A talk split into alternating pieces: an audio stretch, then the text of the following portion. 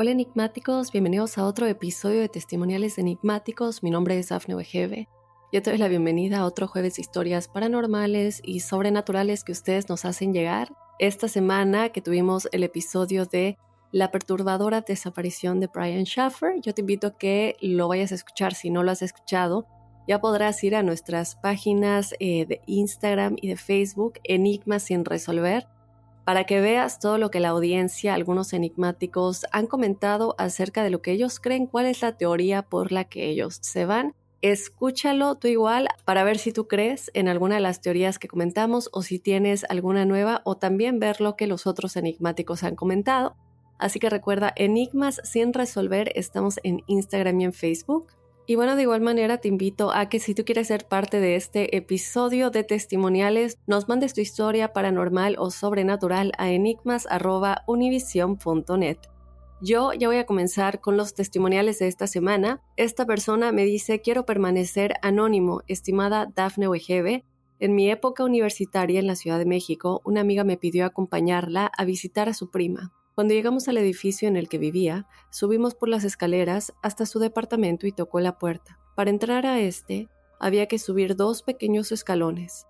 Mi amiga estaba un escalón arriba y yo estaba detrás de ella. Cuando se abrió la puerta, sucedió algo que para una mejor comprensión dividiré en tres partes, aunque todo sucedió en un instante.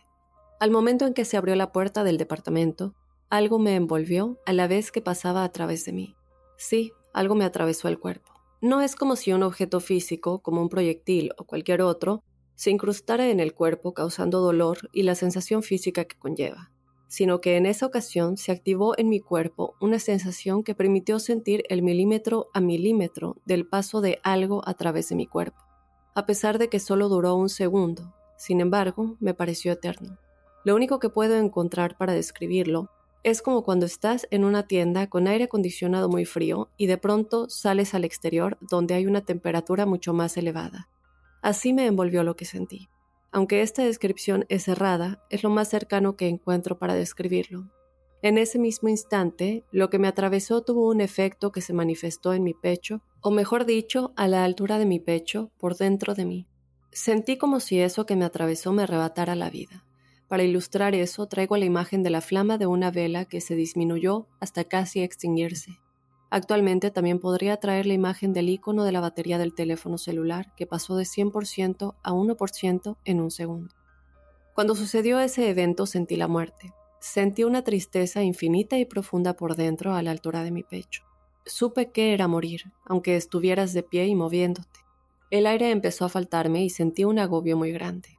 Cuando mi amiga que vivía con su hijo pequeño terminó de abrir por completo la puerta de su departamento, nos invitó a pasar. Yo me senté y sentía que me rodeaba un ambiente a muerte. La tristeza era cada vez más profunda y yo tenía ganas de llorar. Ese ambiente me sofocaba y quería salir corriendo. Cuando finalmente nos despedimos, yo quería echar a correr para huir de ese lugar, pero mi cuerpo estaba débil, no físicamente sino espiritualmente. Aunque no me gusta usar esta referencia, Solo la traigo para distinguir entre lo físico y la parte de nuestro ser que no es física, pero que está presente. No pude avanzar más y me senté en medio de un puente peatonal que estábamos cruzando, y no pude aguantar el llanto. Le conté a mi amiga que con su prima yo sentí la muerte. Ella me dijo que su prima había intentado quitarse la vida en alguna ocasión, aunque no doy mucho crédito a eso. Por último, te digo que esa sensación de muerte se quedó conmigo por décadas expresándose con episodios de depresión muy intensos. Ojalá este relato pueda animar a alguien que haya pasado por algo semejante a contar su experiencia o que alguien pudiera explicar convincentemente qué me sucedió. Te deseo el mejor de los éxitos a ti y al programa, no me lo pierdo. Saludos desde Acapulco, México. Muchísimas gracias, Anónimo. Te mando un abrazo muy, muy fuerte hasta Acapulco agradecerte por compartir tu historia y como dices al final que, tu experiencia pueda tal vez animar a otros a contar su experiencia si les ha pasado algo similar y si ya saben qué pudo haber sido. Eh, lo más cercano que yo te puedo decir, que lo hemos hablado con Adriana, con Teresa y con otros expertos, son los parásitos psíquicos. Y aquí entran varias cosas, porque uno piensa, bueno, que es un parásito energético, es una persona que se roba mi energía, pero aquí no estamos hablando de eso, o por lo menos no solamente de eso. Yo les recomiendo mucho que busquen a Alex Vanderberg. Él es un escritor eh, investigador. Él, no solamente escribe también acerca del oculto, él escribe de todo. Es una persona que tiene muchísimo conocimiento, pero él abarca mucho en lo oculto y realmente es que es un, un autor que busca siempre encontrar una respuesta en cuanto cuál es el dilema de la humanidad actualmente y cómo se refleja en la espiritualidad que estamos viviendo como humanidad. Él habla mucho de los parásitos psíquicos, también le llama vampiros psíquicos, ya que entra un poco ¿no? en la idea que tenemos de los vampiros energéticos, estas personas que nos roban eh, la energía. Pero, por si no se acuerdan, Adriana Urrutia nos habló del vampirismo y cómo una de las personas con las que había trabajado estaba ayudando a limpiar trabajos de brujería y cosas, tenía un hermano y este hermano estaba sufriendo de vampirismo. Eh, ella nos hablaba mucho de esto, ¿no? y de qué es realmente lo que veía en esta persona. Esto es un ejemplo, obviamente no podemos eh, decir exactamente cuál es la situación de cada uno de ustedes, pero a lo mejor es algo a explorar. De hecho, hay un libro que te puedo recomendar que se llama Psychic Vampires. No estoy 100% segura si está en español, pero el autor es Joe Slate y él en este libro habla mucho acerca de la protección, no solamente de la protección hacia nuestra energía, sino también la protección de estos seres que se encuentran en otro plano. ¿Y por qué esto podría tener que ver? Porque tú sentías este tipo de cosas que normalmente no vienen de la nada. Son energías que están poniendo ese tipo de energía a nuestro alrededor que en consecuencia afecta nuestra aura, afecta nuestros chakras, afecta muchas cosas, sí. No nos adentramos más a ese trabajo de un yogi, ¿no? De alguien que es realmente espiritual. Y, y cuando digo yogi no me refiero a cualquier yoga que muchos de nosotros podemos hacer, sino llegar al nivel tan avanzado de ser un yogi. Eh, cuando decimos vampiro, ¿qué pensamos? No, pues este, este ser que vive de consumir sangre. En este caso es lo mismo, pero ellos consumen esta energía y estos vampiros pueden llegar a nosotros en muchísimas formas, como disfraces se podría decir. Y en este libro que, que les cuento de Joe Slade, aquí él nos cuenta de tres grupos de vampiros psíquicos o parásitos psíquicos, que son grupo de vampiros parásitos psíquicos y el vampirismo, que es de lo que nos hablaba Adriana Urrutia, que es lo que le habían hecho a este muchacho que ella estaba tratando de ayudar. Y también lo padre de aquí es que no solamente exploramos eso, ¿no? Y qué puede haber a nuestro alrededor que nos esté trayendo esas sensaciones, esos pensamientos y ese sentir, como tú dices, de muerte, sino también qué otros factores puede haber como vidas pasadas y por qué tendrían ellos tal vez más facilidad hacia nosotros que otras personas. A lo mejor es algo que viene atado de una vida pasada, que tenemos que lidiar con eso y poder sobrevivir eso con este vampiro, ¿no? Entonces es algo que yo también explora en su libro y al final obviamente lo más importante es una guía paso a paso de cómo empoderarnos y poder protegernos a nosotros mismos y no solamente eso, sino también hacer que nuestra energía buena crezca todavía y tengamos como reservas, ¿no? En caso de que nos quiten un poco, tenemos muchas reservas. Es un poco la manera en cómo él lo explica. Y lo mejor aquí es que cuando tú tienes este tipo de preguntas, como las preguntas que tú tienes anónimo, él nos da varios métodos para identificar y no solamente para identificar, sino también para contrarrestar los efectos de cualquier tipo de ataque psíquico.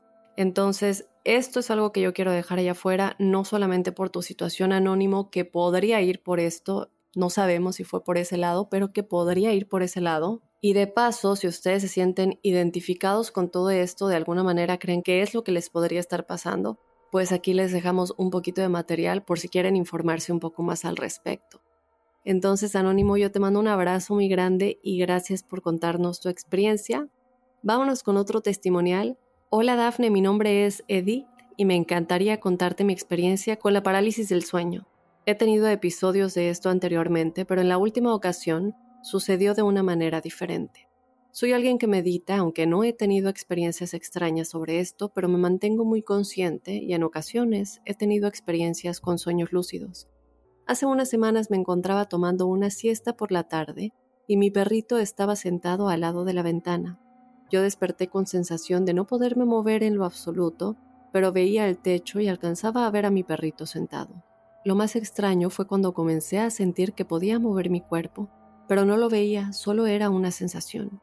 Tomé con la mano mi celular que se encontraba al lado de la cama y podía sentir su peso, pero en mi visión yo solo podía ver el techo y a mi perro que me veía. Me comencé a poner nerviosa y quise sentarme y sentí como mi cuerpo se levantaba, aún siguiendo yo sin poder mover mi cuerpo físico. Me dio un poco de miedo levantarme y me volví a acostar o al menos así se sentía.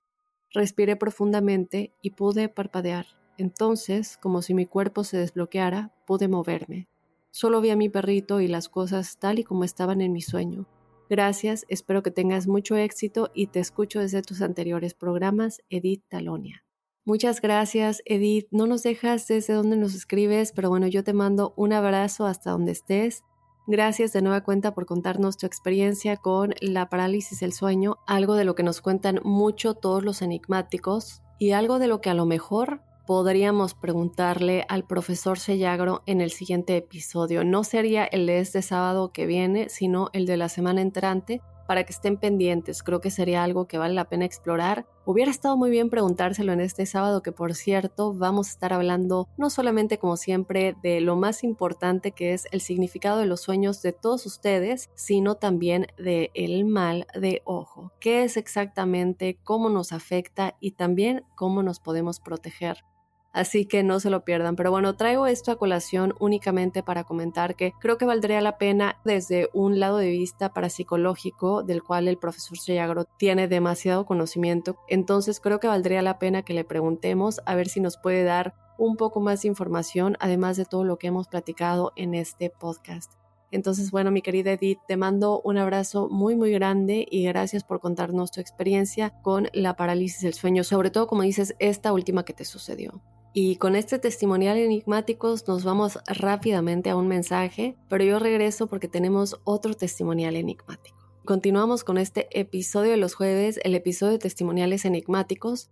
Vámonos con el siguiente que nos dice, Hola Dafne, mi nombre es Jorge Gallegos y autorizo completamente a contar mi testimonial.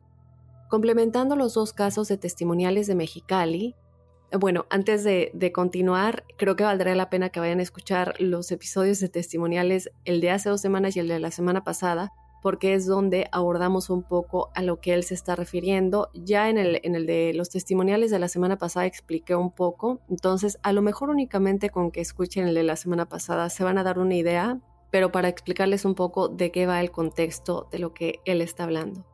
Entonces, nos dice de nueva cuenta, complementando los dos casos de testimoniales de Mexicali, mi esposa tiene su casa en un lugar muy cercano a Monte Carlo y es casa de Infonavit de esas que están pegadas por ambos lados, en la cual hemos vivido ligeros sucesos paranormales y cabe mencionar que somos una pareja religiosa.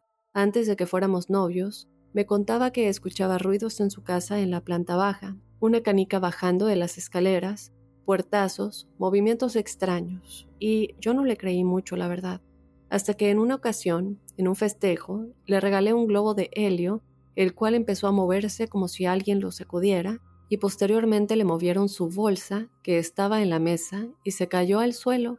Parecía que quería llamar la atención. Personalmente me ha tocado escuchar golpes en planta baja. Voy y no hay nada. Incluso otras personas han visto sombras y personas en medio de la calle. Hace tiempo estaba fallando el Internet y tengo un amigo que trabaja en la compañía de Internet de la casa. Le comenté del problema, el cual me pidió la dirección para validar la falla. Al darle la dirección, me dijo en broma, ahí espantan, para lo cual le pregunté por qué. Me comentó que le tocó un cliente que fue a cancelar el servicio, pero cuando mejoras el servicio, indagan el motivo, para lo cual dicho cliente le dijo que ya no vivirían ahí, que asustaban en su casa que incluso su vecina parecía que hacía brujería, ya que en la noche se escuchaban como rituales y ruidos extraños. Entonces caí en cuenta que no somos nosotros los supersticiosos. Lo que hemos hecho es, con agua bendita, poner en la casa junto con el ramo que dan en las iglesias. Estos acontecimientos aumentan cuando no tenemos un gato, pero cuando tenemos un gato han sido muy mínimos. Sentimos que cuida la casa porque se esponja y de repente se queda solo mirando en las paredes o debajo de la cama, ella ha tenido pesadillas con demonios y en ocasiones le han quitado la cobija dormida o la mueven y se han despertado.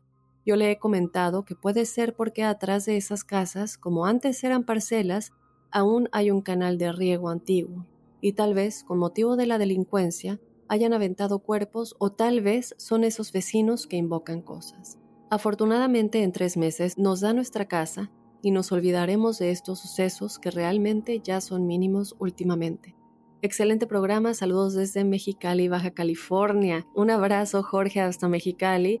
Y así siguen los testimoniales de este tipo de fraccionamientos. De verdad que me sorprende, por favor, que sean más y más para que podamos entender tal vez entre todos. Bueno, aquí en este caso tú nos dejas un poquito, tal vez podría ser tu vecina que ustedes creen o llegaron a ver cosas que indicarían que tal vez ella estaba haciendo brujería que se escuchaban rituales y ruidos. Entonces esto podría ser, ya sabemos que todo esto atrae a estas energías, que también abre puertas y si ya había algo ahí, todavía peor. Lo que cabe recalcar aquí es que los gatos, que mencionas gatos, ya lo hemos dicho, pero los gatos le tienen más miedo, y no miedo, sino que se estresan más con humanos, con seres vivos, que con este tipo de energías, incluso si son energías del bajo astral. Los gatos sirven como repelente para estas cosas. Ellos también lo que hacen es absorber toda la energía negativa de nosotros los humanos. Si estamos en una casa que tiene muchos gatos,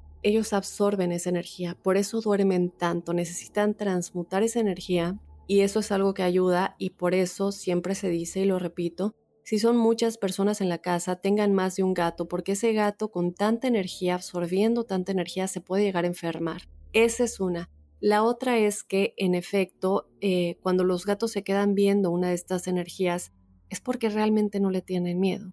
Si ellos se sienten agredidos, responden a estas energías, no salen corriendo por lo menos por lo que yo he visto, por lo que yo he estudiado y por todo lo que he leído con respecto a los gatos, que ya sabrán, es algo muy, muy interesante. Entonces, para tomarlo en cuenta y terminar con todas estas supersticiones de que los gatos son de mala suerte y sobre todo el que los gatos no son cariñosos y son lo opuesto, los gatos realmente es que tienen tanto amor que por eso funcionan como esos repelentes para este tipo de energías y también absorben nuestras energías malas. Y los perros, igual con todo su amor, ayudan más a lo físico y a lo emocional. Es como para ayudarte emocionalmente si estás triste, mientras los gatos es muchísimo más para el lado espiritual. Así como nosotros tenemos nuestra misión en la vida y muchas cosas por las que venimos cada uno de nosotros, también los animales tienen esto. Entonces, tomar eso en cuenta con lo que comentas. yo ya había prometido, si no me equivoco, que iba a subir un video y lo, voy a tratar de encontrar. Em, de verdad es muy, muy interesante ver este tipo de interacción que llegan a tener los gatos con estas energías. Voy a tratar de encontrarlo de verdad. Eh, ha quedado eso pendiente, una disculpa enigmáticos. Pero es interesante ver este tipo de cosas y cómo en vez de ponerse a ladrar, por ejemplo, como, como un perrito que a lo mejor está viendo un lugar fijo y está ladrando, los gatos se quedan mirando. A lo mejor de pronto sí los escuchamos miauen eh, o maullando, pero viendo este tipo de energías, sobre todo si están viendo al techo. Yo tengo un video de mi gatita, la más pequeña, y es impresionante. En ese momento yo hasta pongo el, la cámara hacia la parte de arriba donde ella está viendo, porque no se ve absolutamente nada. Es un video que le mandé a mi familia en el grupo de familia ella es impresionante porque no dejaba de ver y sus ojos estaban tan fijos y ella estaba maullando en ese momento y se tardó de verdad como unos 10 minutos únicamente viendo arriba. Yo estaba acostada en mi cama y estaba viendo hacia el techo. Y yo nada más le empecé a grabar porque obviamente yo no veía nada, pero sí nos hace pensar qué será lo que ellos están viendo. Así que enigmáticos, queridos, déjenme saber ustedes qué piensan de esta experiencia acerca de todos estos fraccionamientos, si a ustedes también les ha pasado y si se han dado cuenta de algo más. Así que bueno, yo quedo pendiente de más testimoniales. Les agradezco a todos y a cada uno de ustedes por mandarnos sus historias. Yo les recuerdo que si ustedes quieren ser parte de este episodio de testimoniales enigmáticos, nos pueden mandar su historia paranormal o sobrenatural a enigmas.univision.net. Y de igual manera, si quieres seguirnos en las redes sociales, nos encuentras en Instagram y en Facebook como Enigmas sin resolver. Yo de esta manera me voy a despedir, te espero este sábado con el significado de los sueños enigmáticos y platicando un poquito del mal de ojo y también te espero el lunes con otro enigma sin resolver. Soy enigma.